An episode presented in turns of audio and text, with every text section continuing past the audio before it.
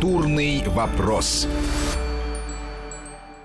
Здравствуйте, у микрофона Антон Долин. Сегодняшний наш эфир посвящен э, старейшей студии страны, студии, название которой, наверное, знают даже те, кто э, никогда не задумывался над тем, фильмы какой студии он смотрит. Речь идет о киностудии Горького. Она в этом году отмечает свое столетие. И сегодня у нас в гостях ее генеральный директор э, Сергей Зернов. Здравствуйте. Здравствуйте. Сергей, давайте начнем с самого начала, но не с каких-то воспоминаний о том, что было сто лет назад, или о каких-то юбилейных мероприятиях, хотя все это дело хорошее, а о том, в каком состоянии просто студия пришла к своему столетию. Вы все-таки не первый год уже ее возглавляете, и не первый год уже все говорят о ее реорганизации, о том, что она должна становиться более современной, зарабатывающей больше денег, э, производящей больше фильмов и так далее и тому подобное. Нынешнее состояние студии достаточно стабильное, ну, в данный момент, по крайней мере. Но был период, когда она стояла буквально на грани банкротства, потому что...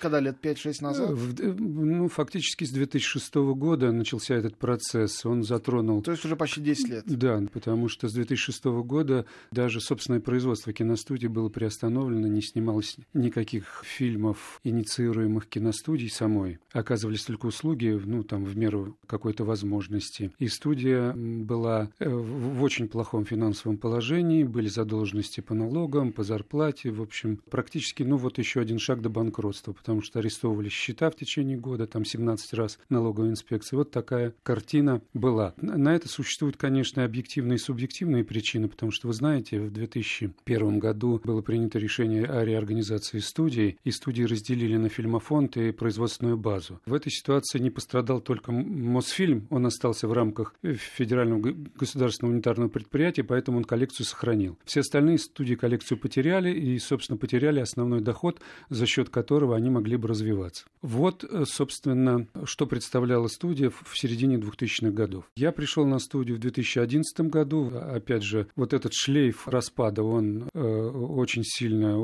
э, давлел. И... Но очевидно, что это быстро все невозможно устранить и ну, изменить. Да, да, безусловно.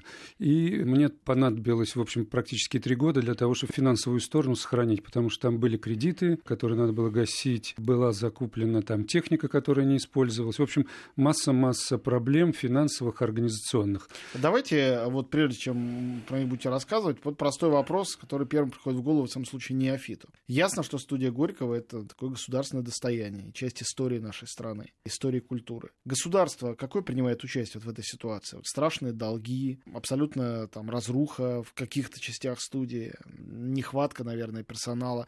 Государство каким-то образом что-то гарантирует или помогает денежно, или что вообще оно в этой ситуации делает и делает ли? Ну, вы знаете, дело в том, что по закону государство не может участвовать э, в финансовой деятельности акционерного общества, а студии превратились в 2001-2003 году в акционерное общество. И по существу это коммерческое предприятие, которое должно само зарабатывать деньги, само себя содержать и развиваться. Ну, Расчет... Вот Ленфильм все время, например, бьется, ну, государство, не государство, но с ударением э, смысловым на то, что Ленфильм — это достояние нации, и что какие бы ни были финансовые дела, потерять его разбазарить его, просто использовать площади под аренду нельзя ни в коем случае, потому что это Ленфильм. Конечно, безусловно, но у них ситуация э, финансовая точно такая же, как у нас. Поэтому я о них и говорю. Да, да. дело в том, что они пошли своеобразным путем, они взяли кредит под гарантией государства. Об этом я и говорю. Вот, да, пожалуйста, помощь да. государства. Мы пошли другим путем. Мы тоже получили своеобразную помощь государства. Она, собственно, отражена в концепции, которую мы в последние два года разработали. И это эта концепция заключается в том, что мы у государства не просим живых денег, да, мы просим активы киноотрасли, которые еще сохранены. И за счет реализации этих активов, которые в силу обстоятельств либо уже не выполняют те функции, которые они выполняли раньше, или они являются балластом, вот от этих активов мы освободимся, то есть мы их продадим, и на эти деньги будет реорганизована студия. На сегодняшний момент э, студию удалось стабилизировать, у нас огромное количество заказов, у нас все павильоны расписаны до конца этого года, у нас обслуживается порядка 70 проектов в год, ну, в различных направлениях. Вот, поэтому мы достаточно стабильно существуем. Другой вопрос, денег для развития нет. И, собственно, вот эта концепция, которая была утверждена и правительством, и Министерством культуры, она как раз позволяет реконструировать студию, превратить ее в современное киноотраслевое предприятие. Тогда два вопроса. Первый. Скажите, почему, если сейчас все павильоны, а студия не маленькая, расписаны, везде идет работа, что-то снимается, почему это не позволяет надеяться на э, реконструкцию студии и на получение какого-то дохода. И, во-вторых, что же все-таки должно быть главное сделано, ну, если по-простому это объяснять для наших слушателей, которые не в курсе mm-hmm. каких-то терминов и так далее, для того, чтобы это развитие происходило, и студия двигалась в более современную какую-то сторону. Ну, если, по вашим да, словам, получается, что максимум уже достигнут возможностей ну, творческих. Ну, э, скорее не творческих, скорее вот... Производственных. Да, производственных, имущественных. Дело в том, что вся остальная база, кроме павильонов, она устарела и надо приводить это в порядок. Мы постепенно это делаем, там э, э, сделали апгрейд звука, да, э, апгрейд постпродакшн, но все равно этого мало. Во-первых, нам не хватает павильонов, и мы хотим построить еще дополнительно два павильона. А площадь есть для этого? Есть, да, есть. У нас сейчас идут предпроектные работы, которые вот, собственно, и выявили там те участки, на которых мы можем строить, и те площадки, которые мы можем реконструировать.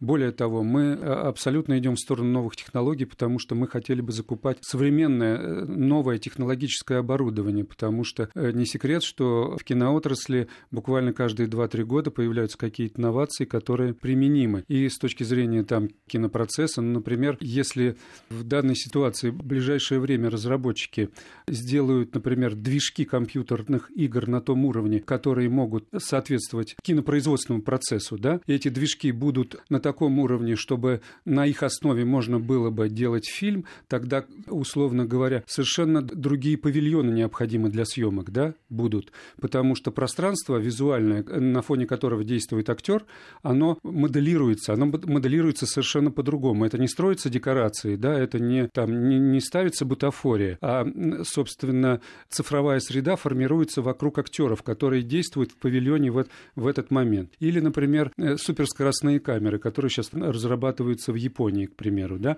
они позволяют следить за объектом с такой скоростью, с которой человеческий глаз следить не может. Это касается там съемок с животными или съемок с детьми, когда совершенно неуправляемый объект появляется в кадре, а его нужно снять. Вот такие новации в кино существуют, они разрабатываются, и мы надеемся, что они э, после реконструкции у нас появятся тоже. А, и вы же были причастны, правильно, как продюсер к «Белке и стрелке»? Да, да, непосредственно. Ну вот вам разговоры о компьютерных играх, немножко о съемках детей и животных. Все это да, да, да, безусловно. Но э, этот мультфильм, мне кажется, как раз а, интересен тем, что, э, если оставить в стороне какие-то художественные его достоинства или недостатки, тем, что он соответствовал явно мировым представлениям об анимации. И поэтому его смотрели не только в пределах бывшего СССР, но и за его границами. Это очень большое завоевание для отечественного э, анимации. Как правило, такое скорее справедливо в отношении каких-то маленьких авторских мультфильмов, которые ездят по фестивалям. А большие наши мультфильмы, вот с «Белки и стрелки» и, если не ошибаюсь, «Снежной королевы», и началось то, что их стали смотреть где-то еще. Да, первая «Белка-стрелка» была продана в 130 стран, переведена на 45 языков. Но это же невероятно. Так, да, на секундочку. Да, Даже да. если речь идет о выпуске там на DVD, только все равно это да. результат очень впечатляющий. Э, да, да. Дело в том, что даже в Европе, в кинопрокате, ну, например, в Польше она э, была лидером э, первого уикенда, э, опередив «Обитель зла», который выходил происходило в эти же даты. Да? Есть чем гордиться. Да. Вторая, э, вторая франшиза, вторая серия «Белки-стрелки» тоже достаточно успешно развивается. Она продается по всему миру. Сейчас ведутся очень серьезные переговоры по американскому прокату. Я надеюсь, что тоже она будет иметь определенный успех. Мы с компанией «Киноатис», э, киностудии Горького, я имею в виду, э, плотно сотрудничаем. У нас сейчас вот есть несколько совместных проектов. «Штурман Лапчатый», так называемый. 3... Тоже мультфильм. Тоже мультфильм 3D. И «Гурвинок». Это вместе с Чехией делается. Вместо с Чехией и Бельгией, да, делается проект. Да, вот мы в этих проектах участвуем совместно.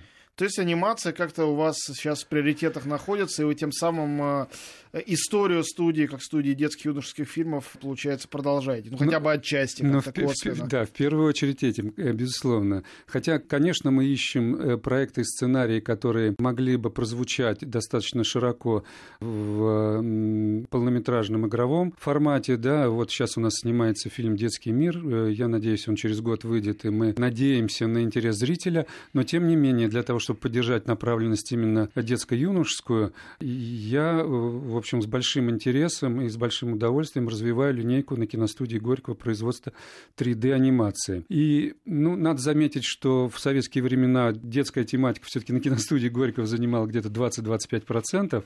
Ну, это очень немало. Это очень немало, да. Но в силу обстоятельств, что там было много фильмов, это достаточно большой объем был, да. Сейчас, к сожалению, мы не можем позволить себе такое количество фильмов, но, тем не менее, вот эту тематику, эту направленность мы хотели бы сохранить, и, в общем, с этим прицелом отбираем проект. А вы, как продюсер, вот реалистично глядя на рынок, как он развивается, понимая, на что ходят подростки, а ходят они на марвеловские комиксы, на голливудскую анимацию, верите, что можно сделать не мультфильм, а вот игровой фильм для детей и подростков, как были прекрасные такие фильмы в советское время, и реально аудиторию зацепить и ее в кинотеатре привлечь? Потому что мне, откровенно говоря, в это не верится вообще. Я не представляю себе такого фильма. Да, это большая проблема. Первая проблема заключается в том, что этот фильм должен быть крупнобюджетным, потому что дети и вот подростки, которые приходят в кинотеатрах, они идут на аттракционы. И почему, собственно, у нас популярна анимация больше, чем игровое такое детское кино, которое выходит? Потому что в самой анимации заложен аттракцион изначально, как вот в направлении, да. Поэтому с таким интересом она и смотрится. И, но я считаю, что все к этому складывается, и я надеюсь, что даже ну, от небольших бюджетов игровые картины, если они интересно и с э, какой-то определенной направленностью для подростков э, ориентированы, я думаю, что они могут иметь успех, хотя бы ограниченный. У нас в гостях Сергей Зернов. Мы говорим о студии Горького сейчас и завтра, и к этому завтрашнему дню мы перейдем после маленькой паузы. Культурный вопрос.